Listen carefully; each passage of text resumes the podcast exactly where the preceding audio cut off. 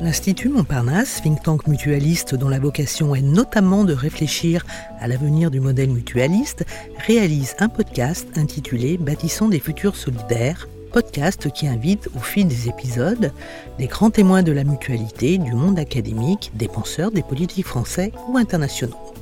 À l'occasion de la deuxième rencontre de l'ADES, Association pour le développement des données sur l'économie sociale, l'Institut Montparnasse souhaite donner la parole à différents experts pour évoquer la question des porosités entre l'ESS et les plateformes numériques. Pour le 29e épisode, nous accueillons Corinne Vercher-Chaptal, qui est professeure des universités en sciences de gestion, chargée de mission SHS, campus Condorcet, Université Sorbonne Paris Nord. Bonjour Corinne Vercher-Chaptal. Alors vous avez dirigé un rapport qui s'appelle, qui a un nom sympathique, qui s'appelle le rapport TAPAS. C'est un rapport sur les plateformes coopératives. Est-ce que vous voulez bien nous en donner les modalités et puis surtout évidemment les résultats? Oui, bien sûr, tout à fait. C'est un rapport qui a été euh, financé par la DARES, puisque c'est une recherche qui euh, qui s'est déroulé à la suite d'un appel à projet hein, qu'a lancé la DARES sur l'économie collaborative et, et la protection sociale. Donc voilà, c'est dans ce cadre-là qu'il a été mené. Il a été mené par une équipe de chercheurs. On était assez nombreux, euh, émanant de différentes disciplines. Donc c'était une équipe pluridisciplinaire. Et les résultats sont ancrés dans des études de terrain, euh, puisque nous, notre propos, hein, c'était, euh, c'était justement l'idée était de, partir du fait que l'offre des plateformes numériques eh bien, ne se réduit pas aux seules propositions hein, des grandes plateformes capitalistes hein, qui occupent souvent les débats euh, et qui sont extrêmement visibles et que à côté ou derrière ou sous ces grosses plateformes hein, à différents endroits du monde il y a bien de nouvelles initiatives qui émergent et qui se démarquent justement des modes de fonctionnement euh, très centralisés et très extractifs des plateformes oligopolistique hein, et tous les dysfonctionnements qu'elles peuvent amener en termes de désintégration du travail, parfois des territoires, euh, etc. Donc nous, notre méthodologie, ça a été d'aller rencontrer de faire des études de cas en profondeur euh, de, de ces initiatives en France de plateformes euh, alternatives. Quels sont les éléments importants, centraux de cette étude? Un des éléments qui nous est assez rapidement apparu et qu'on a vraiment considéré comme un point, un point très distinctif, euh, c'est que finalement, ces initiatives qu'on observe dans les différents secteurs, hein, que ce soit le secteur de la mobilité partagée, que ce soit le secteur de l'hébergement, de l'hospitalité, euh, que ce soit celui de la livraison à vélo, hein, on a eu plusieurs secteurs d'activité, j'en cite là quelques-uns, et eh bien chaque fois, sur leur secteur d'activité, ces initiatives, elles ne cherchent pas à adapter ou à améliorer les modèles de plateformes dominantes existantes en limitant par exemple leur externalité négative, mais au contraire, elle cherche plutôt à inventer dès le départ de nouvelles formes et donc une autre offre de services, une autre offre de valeurs différente et, euh, et dont la particularité de cette offre de services et de valeurs, c'est de s'inscrire dans des finalités de transition environnementale et sociale. Pour le dire clairement et autrement, en fait, ces, ces initiatives-là, ces plateformes-là, elles ne cherchent pas tant à faire autrement qu'à faire autre chose. Et, et en ça, elles sont porteuses de nouveaux modèles. Donnez-nous, si vous voulez bien, un exemple. Alors, euh, euh, sur le secteur de, de, la mobilité, donc on a étudié une plateforme qui s'appelle Mobicop, qui est une plateforme de mobilité partagée et, et tout particulièrement de covoiturage. Et cette offre de covoiturage, elle l'inscrit dans une finalité qui est celle de la transition écologique. Hein, et, tout le projet de cette initiative, qui est marchande, puisqu'en partie euh, inscrite sur le marché, on y reviendra, tout le propos de cette initiative, c'est de lutter hein, contre les émissions de CO2 en luttant contre l'autosolisme. On peut avoir un autre exemple dans circuit, euh, un autre exemple de plateforme comme Cop Circuit, euh, qui, euh, qui, dépend d'une association qui s'appelle Open Food France. Et euh, Open Food France, elle, elle, elle propose un logiciel métier à destination des euh, producteurs organisés en circuit court et tout le propos est justement d'articuler euh, santé et alimentation, de se battre pour de meilleurs revenus pour les agriculteurs. Donc, donc on voit qu'à chaque fois, il y a l'offre de service s'inscrit dans des finalités soit environnementales, comme, comme l'exemple de Mobicop, euh, soit sociales. Et là, je peux bien sûr citer aussi euh, Copcycle, qui est une coopérative euh, de livreurs à vélo. et, l'idée, là, pareil, on trouve un, logiciel métier, un logiciel métier de livraison, qui est destiné à des livreurs qui s'inscrivent en coopérative et dont la finalité est certes d'assurer de la livraison, mais de la livraison décarbonée et dans des conditions qui garantissent une certaine protection sociale des livreurs, d'où la forme coopérative. Alors parmi vos observations, j'imagine euh, que certaines euh, sont dirigées sur euh, la façon dont ces plateformes fonctionnent, leur gouvernance, leur modèle, leur modèle économique, la gestion de la donnée. Est-ce que vous avez pu tirer des enseignements? Oui, alors déjà, ce qui est intéressant, c'est de voir que ce positionnement, cette capacité à inscrire une offre de service dans des dans des enjeux de transition, il est lié à, leur positionnement qui est au croisement euh, de deux approches, qui est au croisement de l'approche coopérative. Hein. elles, empruntent à la, tradition coopérative et notamment la protection euh, des salariés avec ce double statut hein, qu'offre la coopérative de salariés associés. Donc d'ailleurs, le mouvement des plateformes coopératives s'est développé pour lutter contre les formes d'ubérisation via euh, le modèle de propriété partagée, mais elles, s'ancrent aussi dans une logique de de commun numérique et de logiciels libres où là, euh, la finalité est l'universalité de l'accès et le fait d'assurer un partage et un accès universel aux ressources numériques.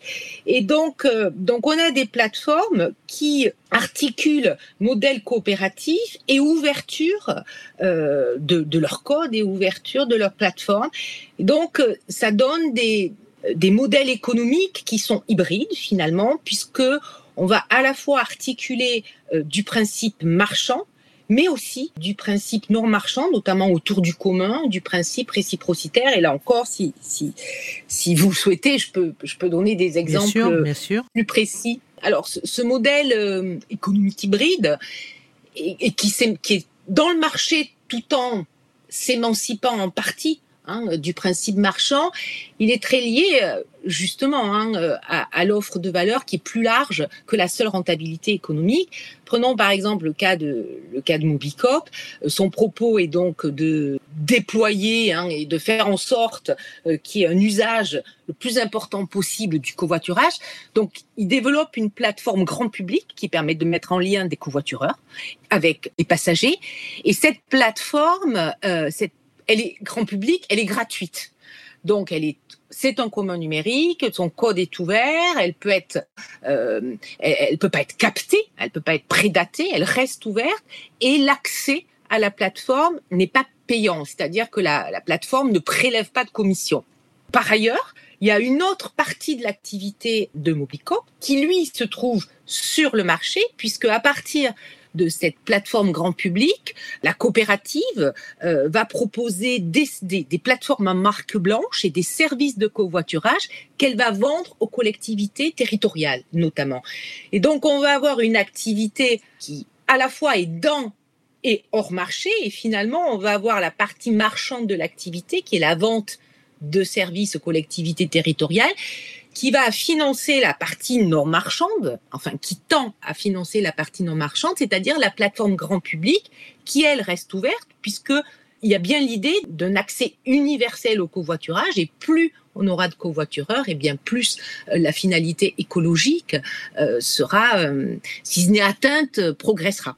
Alors, du point de vue de l'ESS, est-ce que le modèle que vous venez de décrire existait déjà ou est-ce que c'est une forme de renouveau pour l'ESS ce qui est une forme de renouveau pour l'ESS et en tout cas pour la tradition coopérative, il me semble, euh, c'est que ici, sur, sur les initiatives que l'on a étudiées, le fait que la coopérative s'articule avec une logique de commun qui, dans le numérique, est pensée pour l'ouverture et l'universalité de l'accès, ben, on va avoir comme renouveau que la coopérative s'ouvre aux intérêts qui dépassent les intérêts des membres coopérateurs. Alors vous me direz le statut de SIC, Société d'intérêt collectif, permettait déjà euh, cette ouverture. Et c'est pas pour rien que toutes les initiatives que l'on a observées tentent de s'institutionnaliser sous le statut de SIC. Donc il y a quand même cette ouverture à une pluralité de parties prenantes qui est là renforcée, qui était déjà hein, via la SIC dans le mouvement coopératif, mais là on y est en plein et puisque l'acteur public aussi peut être concerné, hein, euh, peut rentrer euh, dans la gouvernance. Et donc avec cette pluralité d'acteurs, on a aussi une pluralité d'intérêts et avec des espaces au sein desquels ces intérêts peuvent être délibérés, eh ben, on, se rapproche de, formes d'intérêt collectif ou d'intérêt euh, général.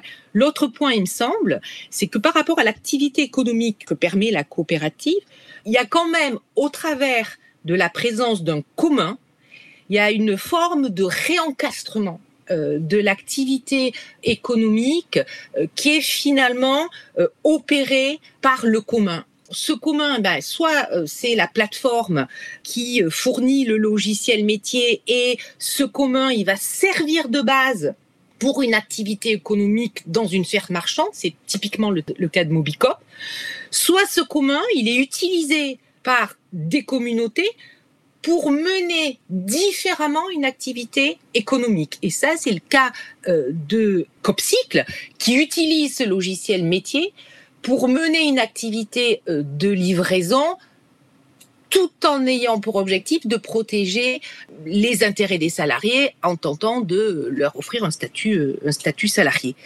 Euh, donc il y a quand même cette idée d'un, d'un réencastrement d'une activité économique qui a dans le contexte marchand, concurrentiel actuel, toujours tendance à se désencastrer, y compris dans la forme coopérative, qui là est quand même, nous semble-t-il, encastré, euh, réencastré par cette logique de commun qui permet du coup des modèles économiques hybrides où il n'y a pas que le principe marchand, mais où il y a aussi euh, du principe réciprocitaire autour de ce commun.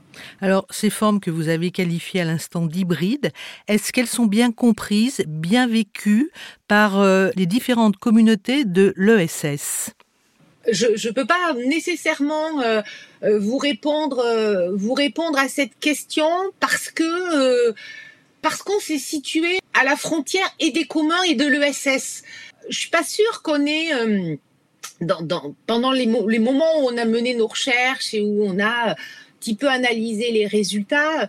Je suis pas sûre qu'on ait pensé depuis le cœur de l'approche des communs ou depuis le cœur de l'approche coopérative et de fait, c'est pas forcément comme ça qu'on présente nos résultats. Donc peut-être euh, ça aide pas forcément euh, euh, aux, deux approches, que ce soit les communs euh, ou la coopérative, à, saisir toute la nouveauté, dans, le renouveau dont c'est porteur. Mais en tout cas, en œuvre pour montrer, euh, voilà, que quand la coopérative rencontre et vice versa, hein, l'exigence d'ouverture et de forme d'universalité de l'accès qui est portée par les communs numérique, eh bien, euh, ça déplace quand même euh, la finalité de la coopérative dans le champ d'un intérêt général. Et si on est dans le champ d'un intérêt général, ça implique de s'émanciper quand même de modèles économiques purement marchands. Se pose sans doute assez naturellement la question de la pérennité de ces nouvelles organisations ouvertes sur un univers effectivement qui n'est pas forcément favorable. Quel est votre point de vue sur, ce, sur cette question? Oui, c'est l'enjeu, hein, euh, c'est l'enjeu parce que euh, à partir du moment où elle propose une offre euh, de valeur qui n'est pas destinée pour être valorisée uniquement par le marché, se pose de la question de qui valorise. se pose donc donc aujourd'hui très clairement, hein, il n'y a pas le nombre d'utilisateurs qui permet qui permet à la fois des fonctionnements optimaux, on est quand même sur le monde de la plateforme, hein, donc euh, des effets de réseau. Euh, donc, euh, donc ça peut pas rester des niches. Et, et par ailleurs, par ailleurs, la dimension numérique, même si vous aurez l'occasion peut-être d'interviewer d'autres personnes du projet. Je pense à Philippe Hainaut notamment, qui s'est plus intéressé sur la partie tech euh, du projet, même si elles sont, euh, elles sont économes en données, elles profilent pas hein, les utilisateurs, euh, bon, pour, différentes raisons. Il y a quand même des besoins d'investissement. On est sur le monde tech de la plateforme et elles en manquent terriblement parce que parce que l'argent public va, ne leur va pas forcément euh, vers le financement de ce type d'initiative mal connue et mal reconnue et qui rentre mal dans les cases des dispositifs institutionnels actuels, y compris ceux de l'innovation. Merci infiniment Corinne Vercher-Chaptal pour euh, ce, cet éclairage sur le rapport TAPAS euh, qui nous dit beaucoup de ce que peut être l'ESS d'aujourd'hui et de demain au travers et avec les plateformes. Merci infiniment. Merci à vous. Nous espérons que ce podcast vous a donné de nouvelles clés pour mieux comprendre l'ESS. Ce podcast est à écouter et réécouter sur le site de l'Institut Montparnasse, sur celui de Podcasters Media ainsi que sur toutes les plateformes.